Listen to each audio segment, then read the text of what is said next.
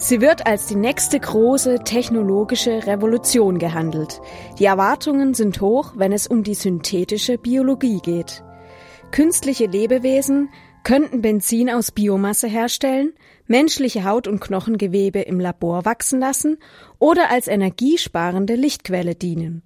Aber natürlich fehlt es auch nicht an Kritik, wenn man hört, dass eine junge Ingenieursszene sich vorgenommen hat, zu Hause in der Garage das Leben neu zu erfinden. Die Europäische Kommission jedenfalls hat aus dem Debakel mit der Gentechnologie gelernt und will mit dem Synergene Projekt einen breiten gesellschaftlichen Dialog über die junge Forschungsdisziplin anstoßen. Mein Kollege Stefan Fuchs hat mit dem Projektkoordinator Christopher Köhnen am Institut für Technikfolgenabschätzung am KIT gesprochen. Herr Köhnen, synthetische Biologie ist ein Stichwort, das bei denen, die wissen, was es denn ist, große Hoffnungen für die Zukunft weckt. Da ist die Rede davon, dass wir eine neue wissenschaftliche und damit auch technische Revolution erleben werden in den nächsten 10, 20 Jahren. Da ist die Rede davon, dass neues Leben aus dem Labor erzeugt werden kann, mit dem man dann Energieprobleme, aber auch viele medizinische Anwendungen abdecken kann. Was ist denn eigentlich diese synthetische Biologie? Im Unterschied zu dem, was wir schon kennen, also Gentechnik, ist da ein neuer Stand erreicht. Ja, damit dringen Sie schon zum einem Kern der Diskussion vor, die wir da im Moment führen. Es ist auch interessant zu sehen, dass selbst in der Wissenschaft es Uneinigkeit darüber besteht, was eigentlich das Neue an der synthetischen Biologie ist. Und ich glaube, es ist so ein Konsens ist, dass es langsam gewachsen ist, dass man auf gewisse Weise sagen kann, es ist einfach sehr fortgeschrittene Gentechnik, wobei das Feld gerade in Deutschland, Österreich natürlich dann schon lieber Biotechnologie sagt und jetzt vielleicht synthetische Biologie. Und wir haben tatsächlich bei einigen öffentlichen Veranstaltungen, die wir in anderen Kontext gemacht haben, haben wir schon erlebt, dass die Leute uns direkt, die Bürgerinnen und Bürger direkt gesagt haben, wollt ihr uns doch nicht einfach nur die, die Gentechnik unter einem neuen Namen verkaufen.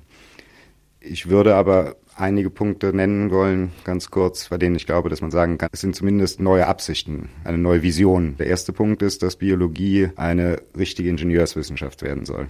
Nun ist es so, dass in der Öffentlichkeit sowieso schon das Bild häufig besteht. Im Englischen sowieso Bioengineering oder auch bei Gentechnik, dass es ja sowieso sozusagen alles schon gebastelt werden kann und zusammengesetzt werden kann. Das ist aber natürlich nicht so. Leben ist ja sehr komplex und keineswegs verhalten sich die Sachen da so, wie man das vielleicht aus den Ingenieurswissenschaften hoffen kann. Die Idee ist im Grunde genommen, dass man tatsächlich Standardteile entwickelt, die dann tatsächlich mehr oder weniger jeder mit einer gewissen Vorbildung und Ausbildung und Apparaturen dann sozusagen zusammensetzen kann und sich dann beliebig veränderte Organismen sozusagen schaffen kann.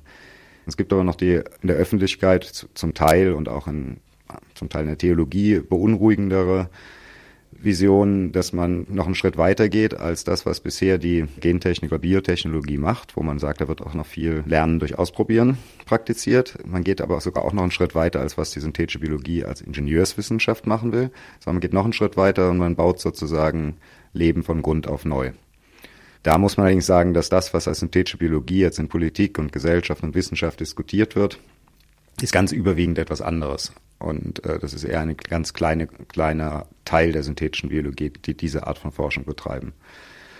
Und das bringt vielleicht zum dritten Punkt noch. Man darf nie vergessen, das ist ein wichtiger Punkt, vielleicht häufig in der Öffentlichkeit so, dass die Vorstellung ist, naja, da gibt es die synthetische Biologie. Und die Wissenschaftler wissen, was das ist, und die Wissenschaftlerinnen sagen, ja. Und das ist auch ganz klar, weil es ja Wissenschaft, also Naturwissenschaften, deswegen ist eindeutig definiert, aber das ist nicht so. Also wir stellen das natürlich gerade in unserem Bereich, der ja sich mit den politischen, gesellschaftlichen Prozessen beschäftigt, die um Naturwissenschaft und Technik herum laufen, stellen wir fest, dass natürlich gewisse Begriffe geprägt werden, auch auf Basis einfach von ökonomischen Interessen innerhalb der Wissenschaft oder der Industrie oder auch politischen Interessen. Um zum Beispiel wurde synthetische Biologie oder Synthetic Biology in Amerika geprägt, in den USA.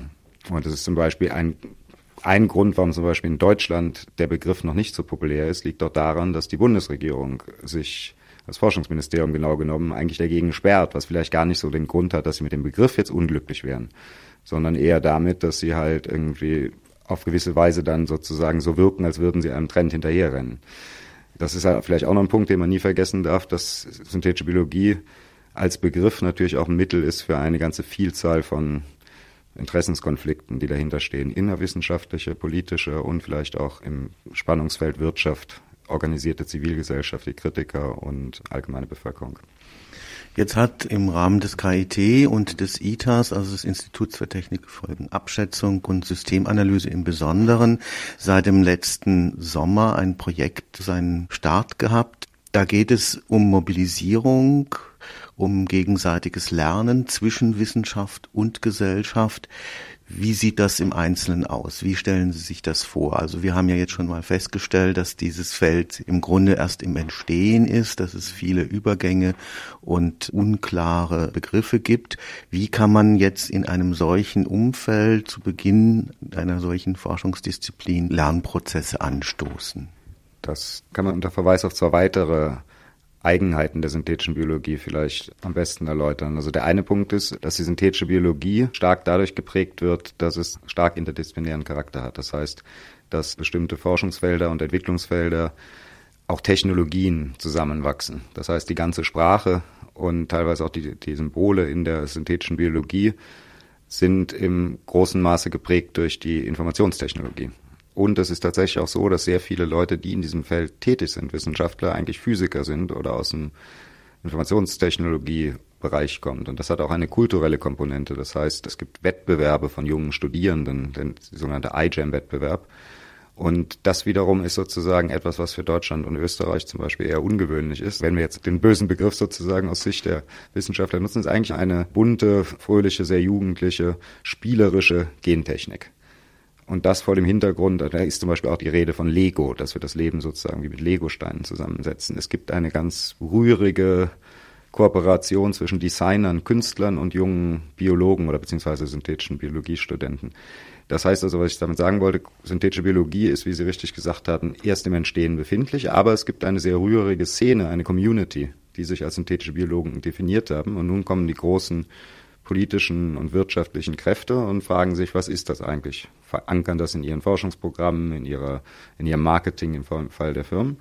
Und dann kommen natürlich immer mehr Akteure rein. Es ist jetzt nicht mehr die kleine Community, die sich sozusagen gebildet hat innerhalb der Biotechnologie, stark interdisziplinär, sondern es gibt eine ganze Vielzahl von Akteuren. Und das Ziel der Europäischen Kommission ist es, etwas zu erreichen, was die dort nennen Responsible Research and Innovation, also verantwortungsvolle würde man es wahrscheinlich am besten in Deutschland als verantwortungsvolle Forschung und Innovation. Hierbei besteht immer die Idee, dass ein Kernelement davon ist, dass es eine bürgerschaftliche Beteiligung gibt, Public Participation. Und diese bürgerschaftliche Beteiligung ist die Grundidee dahinter, einmal ganz instrumentell, wenn die Bürger, wenn man die Bürger nicht mitnimmt und die Bürgerinnen, dann werden auch die Produkte nicht akzeptiert. Es werden entstehen Ängste, es entsteht eine zumindest angeblich irrationale Kritik daran.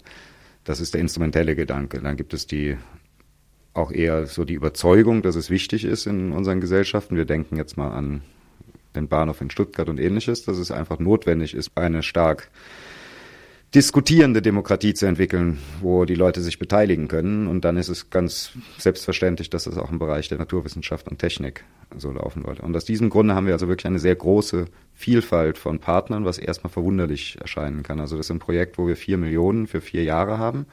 Und wir haben über 25 Partner. Und das schließt Kunstinstitutionen wie zum Beispiel das Theater Freiburg ein, es schließt Unternehmen in dem Bereich ein, es schließt sehr kritische sozialökologisch, linksökologische äh, Nichtregierungsorganisationen ein, viele Universitäten, Forscher aus dem Bereich natürlich selbst auch. Und das Ziel ist, dass wir zunächst einmal das, was, was an Diskussionen da schon besteht, vielleicht die Qualität verbessern, weil wir haben viele rituelle Kämpfe bei diesen bisherigen. Es gibt ja schon häufiger jetzt politische Diskussionen, öffentliche Diskussionen dazu immer wieder. Wir haben da so eine Art rituelle Kämpfe und wir haben eine große Unklarheit, um was es eigentlich geht. Weil, wie ich gesagt habe, in der Wissenschaft selbst ist die Frage, wo ist denn da hier eigentlich das Neue? Über was sollen wir hier eigentlich diskutieren? Und wir haben zum Beispiel ganz faszinierend, fand ich, vom Nationalen Ethikrat in Mannheim, der hatte eine öffentliche Veranstaltung gemacht, die größte, glaube ich, Veranstaltung öffentlicher Art, die der Nationale Ethikrat bisher gemacht hat, zur synthetischen Biologie. Und da war ein Vertreter der BASF dabei. Und der hat eigentlich bei dieser Diskussion, es war ja schon bemerkenswert, dass er sich da hingestellt hat und eine Rede gehalten hat, aber er hat ganz klar gesagt, ich mache hier schon seit 20, 30 Jahren, machen wir doch hier schon weiße, also industrielle Biotechnologie. Ganz solide Sachen, passiert nichts, allgemein akzeptiert. warum soll ich mich denn jetzt unter dem Begriff synthetischen Biologie bei allem Respekt mit den Leuten zusammentun, die da Leben neu von Grund auf schaffen wollen? Und genau solche Diskussionen wollen wir eigentlich führen. Erstmal Verständigungsprozess, gegenseitiges Lernen. Und das ist natürlich nicht leicht, weil wir haben natürlich dann vielleicht einen, ich sag's mal plakativ, einen politisch radikalen Biokünstler, einen Industrievertreter und einen, einen Staatssekretär. Und dann erstmal eine Basis zu finden, um gemeinsames Verständnis zu erlangen, ist sozusagen der erste Schritt, das ist gegenseitiges Lernen. Das, zweite Element ganz wichtig ist, und das ist in diesem Konzept der EU der verantwortungsvollen Forschung und Innovation halt zentral ist, dass die Bevölkerung dabei ist. Und deswegen haben wir von unseren, glaube ich, insgesamt geplanten über 120 einzelnen Veranstaltungen, die wir in verschiedenen Ländern machen, ist ein ganz großer Teil sind öffentliche Veranstaltungen. Und zwar eher traditionelle Diskussionsveranstaltungen, aber auch ein Filmfestival und ein Theater verschiedene Theateraufführungen und ähnliches. Das ist das zweite Element, also die Partizipation. Und hier auch nicht einfach nur so als zur Unterhaltung und zur Information, also Information, Unterhaltung oder wie auch immer, sondern halt auch mit der Möglichkeit für Bürgerinnen und Bürger selber sich einzubringen. Und ein ganz großer Anspruch des Projektes ist, dass das halt auch, und das ist die Hauptarbeit daran, ist also kein Forschungsprojekt, sondern ein Dialogprojekt, aber die Hauptarbeit ist, dass wir das dokumentieren, die Ergebnisse. Also es geht nicht darum, dass, dass wir jetzt zahllose Veranstaltungen machen, die dann sozusagen vielleicht für den Einzelnen und die Einzelne interessant waren, sondern es geht darum, dass wir das, was dort in Anführungszeichen erarbeitet wird, beziehungsweise in den Diskussionen thematisiert wird, das auch dokumentieren und dann bei den nächsten Veranstaltungen auch wieder einspeisen. Und damit bin ich beim dritten, der internationalen oder sagen wir erstmal der europäischen Dimension. Wir haben also über zehn europäische Partner. Dann haben wir das Netzwerk der europäischen Wissenschaftsmuseen und Wissenschaftszentren dabei. Und die wiederum haben nochmal acht ihrer Einzelmitglieder, teilweise auch von anderen Kontinenten, mit eingebracht. Jetzt ist es, Sie haben es angedeutet, ein Forschungsbereich, immer wenn es ums Leben geht, ist die Akzeptanzproblematik in der, jedenfalls in Europa, sehr viel größer als in anderen Bereichen. Es ist eine Querschnittstechnologie. Das ist das, was Sie mit interdisziplinär angedeutet haben. Wie kann man in einem solchen Umfeld, insbesondere wenn es mit großen ökonomischen Erwartungen auch verbunden ist, Stichwort technische Revolution, die dritte, vierte. Wie kann man da gewährleisten, dass es tatsächlich so eine Art Dialog auf Augenhöhe gibt, dass nicht die ökonomischen Partner in so einem Dialog dann übermächtig werden? Na gut, da bin ich jetzt vielleicht mal sehr salopp und würde mal sagen, wie laufen denn sonst Innovationen ab? Wer ist denn sonst in, in, auch in politischen Prozessen denn einflussreich? Es gibt ja unbestritten Lobbygruppen, und insofern sage ich immer gegen zu diesem Argument, das wird natürlich auch da so bleiben. Aber es kann sicherlich nicht schaden, diese Grundidee der Kommission finde ich da sehr überzeugend. Es kann sicherlich nicht schaden, dass wir frühzeitig eine möglichst große Vielfalt von Stimmen zumindest in der Diskussion haben. Sie wird als die nächste große technologische Revolution gehandelt. Die Erwartungen sind hoch, wenn es um die synthetische Biologie geht. Künstliche Lebewesen könnten Benzin aus Biomasse herstellen, menschliche Haut und Knochengewebe im Labor wachsen lassen oder als energiesparende Lichtquelle dienen. Aber natürlich fehlt es auch nicht an Kritik, wenn man hört, dass eine junge Ingenieursszene sich vorgenommen hat, zu Hause in der Garage das Leben neu zu erfinden. Die Europäische Kommission jedenfalls hat aus dem Debakel mit der Gentechnologie gelernt und will mit dem Synergene Projekt einen breiten gesellschaftlichen Dialog über die junge Forschungsdisziplin anstoßen. Mein Kollege Stefan Fuchs hat mit dem Projektkoordinator Christopher Köhnen am Institut für Technikfolgenabschätzung am KIT gesprochen. Herr Köhnen, synthetische Biologie ist ein Stichwort, das bei denen, die wissen, was es denn ist, große Hoffnungen für die Zukunft weckt. Da ist die Rede davon, dass wir eine neue wissenschaftliche und damit auch technische Revolution erleben werden in den nächsten 10, 20 Jahren. Da ist die Rede davon, dass neues Leben aus dem Labor erzeugt werden kann, mit dem man dann Energieprobleme, aber auch viele medizinische Anwendungen abdecken kann. Was ist denn eigentlich diese synthetische Biologie, im Unterschied zu dem, was wir schon kennen, also Gentechnik, ist da ein neuer Stand erreicht.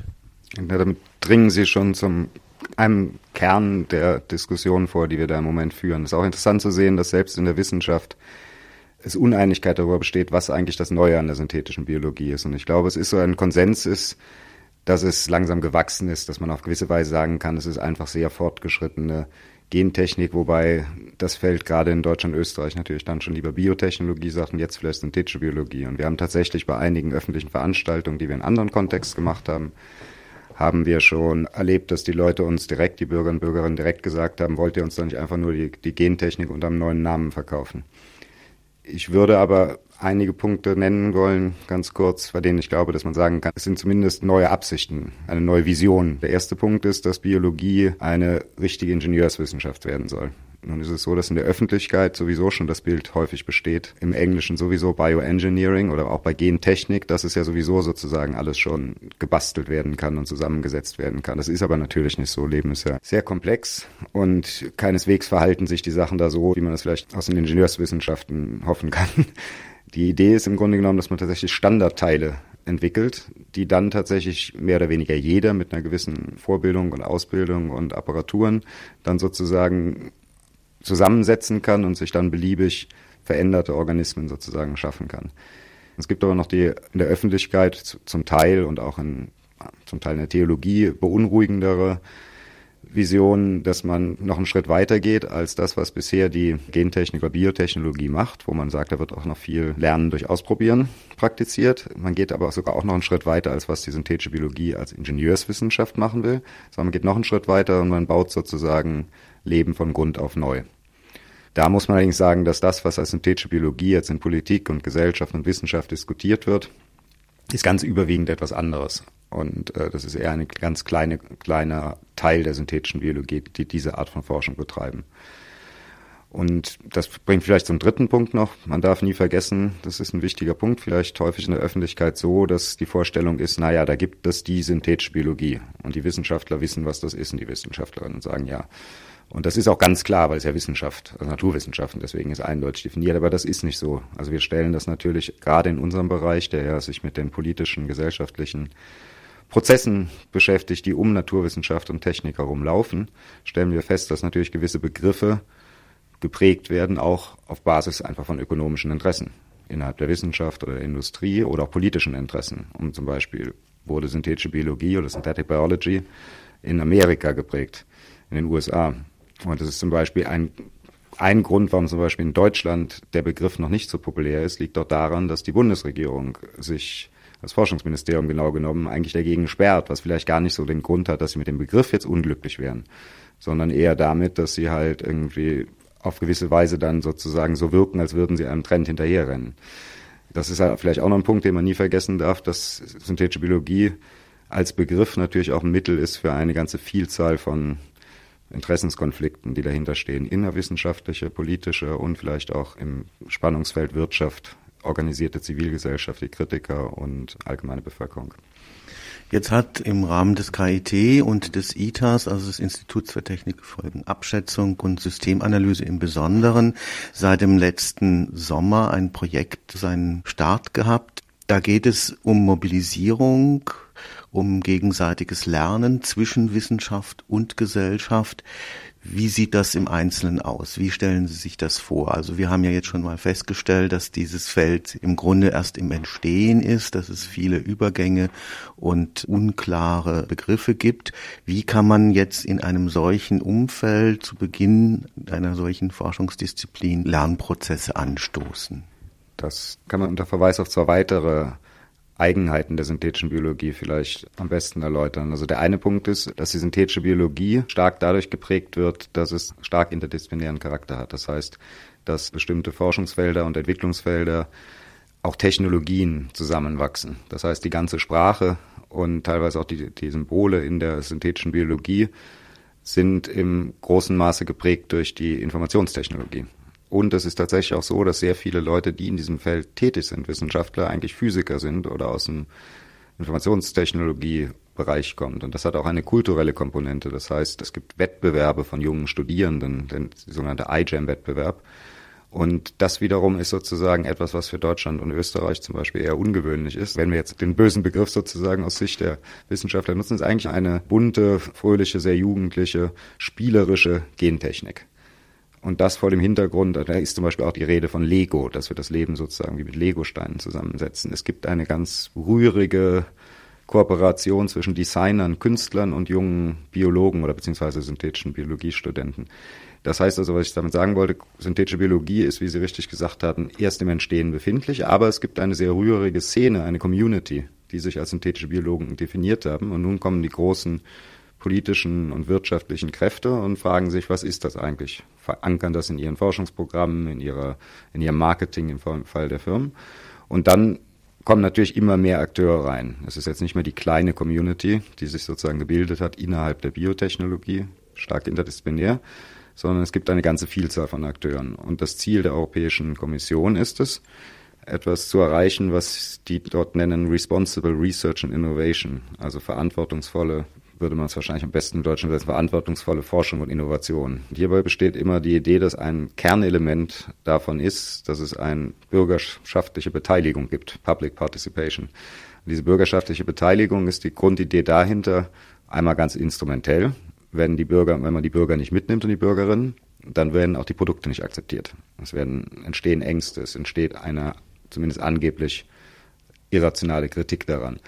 Das ist der instrumentelle Gedanke. Dann gibt es die auch eher so die Überzeugung, dass es wichtig ist in unseren Gesellschaften. Wir denken jetzt mal an den Bahnhof in Stuttgart und ähnliches, dass es einfach notwendig ist, eine stark diskutierende Demokratie zu entwickeln, wo die Leute sich beteiligen können. Und dann ist es ganz selbstverständlich, dass das auch im Bereich der Naturwissenschaft und Technik so laufen wollte. Und aus diesem Grunde haben wir also wirklich eine sehr große Vielfalt von Partnern, was erstmal verwunderlich erscheinen kann. Also das ist ein Projekt, wo wir vier Millionen für vier Jahre haben. Und wir haben über 25 Partner. Und das schließt Kunstinstitutionen wie zum Beispiel das Theater Freiburg ein, es schließt Unternehmen in dem Bereich ein, es schließt sehr kritische sozialökologisch, linksökologische äh, Nichtregierungsorganisationen ein, viele Universitäten, Forscher aus dem Bereich natürlich selbst auch. Und das Ziel ist, dass wir zunächst einmal das, was, was an Diskussionen da schon besteht, vielleicht die Qualität verbessern, weil wir haben viele rituelle Kämpfe bei diesen bisherigen. Es gibt ja schon häufiger jetzt politische Diskussionen, öffentliche Diskussionen dazu immer wieder. Wir haben da so eine Art rituelle Kämpfe und wir haben eine große Unklarheit, um was es eigentlich geht. Weil, wie ich gesagt habe, in der Wissenschaft selbst ist die Frage, wo ist denn da hier eigentlich das Neue? Über was sollen wir hier eigentlich diskutieren? Und wir haben zum Beispiel ganz faszinierend, fand ich, vom Nationalen Ethikrat in Mannheim, der hatte eine öffentliche Veranstaltung gemacht, die größte, glaube ich, Veranstaltung öffentlicher Art, die der Nationale Ethikrat bisher gemacht hat, zur synthetischen Biologie. Und da war ein Vertreter der BASF dabei. Und der hat eigentlich bei dieser Diskussion, es war ja schon bemerkenswert, dass er sich da hingestellt hat und eine Rede gehalten hat, aber er hat ganz klar gesagt, ich mache hier schon seit 20, 30 Jahren, machen wir doch hier schon weiße, also industrielle Biotechnologie. Ganz solide Sachen, passiert nichts, allgemein akzeptiert. Warum soll ich mich denn jetzt unter dem Begriff synthetischen Biologie bei allem Respekt mit den Leuten zusammentun, die da Leben neu von Grund auf schaffen wollen? Und genau solche Diskussionen wollen wir eigentlich führen. Erstmal Verständigungsprozess, gegenseitiges Lernen. Und das ist natürlich nicht leicht, weil wir haben natürlich dann vielleicht einen, ich sag's mal plakativ, einen politisch radikalen Biokünstler, einen Industrievertreter und einen, einen Staatssekretär.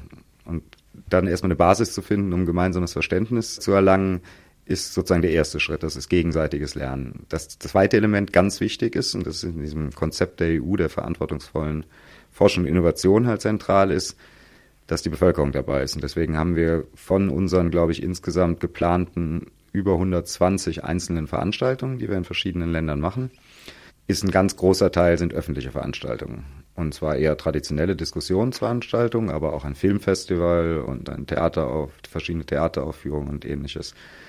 Das ist das zweite Element, also die Partizipation. Und hier auch nicht einfach nur so als zur Unterhaltung und zur Information, also Information, Unterhaltung, wie auch immer, sondern halt auch mit der Möglichkeit für Bürgerinnen und Bürger selber sich einzubringen. Und ein ganz großer Anspruch des Projektes ist, dass das halt auch, und das ist die Hauptarbeit daran, ist also kein Forschungsprojekt, sondern ein Dialogprojekt, aber die Hauptarbeit ist, dass wir das dokumentieren, die Ergebnisse. Also es geht nicht darum, dass, dass wir jetzt zahllose Veranstaltungen machen, die dann sozusagen vielleicht für den Einzelnen und die Einzelne interessant waren, sondern es geht darum, dass wir das, was dort in Anführungszeichen erarbeitet wird, beziehungsweise in den Diskussionen thematisiert wird, das auch dokumentieren und dann bei den nächsten Veranstaltungen auch wieder einspeisen. Und damit bin ich beim dritten, der internationalen oder sagen wir erstmal der europäischen Dimension. Wir haben also über zehn europäische Partner. Dann haben wir das Netzwerk der europäischen Wissenschaftsmuseen und Wissenschaftszentren dabei. Und die wiederum haben nochmal acht ihrer Einzelmitglieder, teilweise auch von anderen Kontinenten, mit eingebracht. Jetzt ist es, Sie haben es angedeutet, ein Forschungsbereich, immer wenn es ums Leben geht, ist die Akzeptanzproblematik in der, jedenfalls in Europa, sehr viel größer als in anderen Bereichen. Es ist eine Querschnittstechnologie. Das ist das, was Sie mit interdisziplinär angedeutet haben. Wie kann man in einem solchen Umfeld, insbesondere wenn es mit großen ökonomischen Erwartungen auch verbunden ist, Stichwort technische Revolution, die dritte, vierte. Wie kann man da gewährleisten, dass es tatsächlich so eine Art Dialog auf Augenhöhe gibt, dass nicht die ökonomischen Partner in so einem Dialog dann übermächtig werden?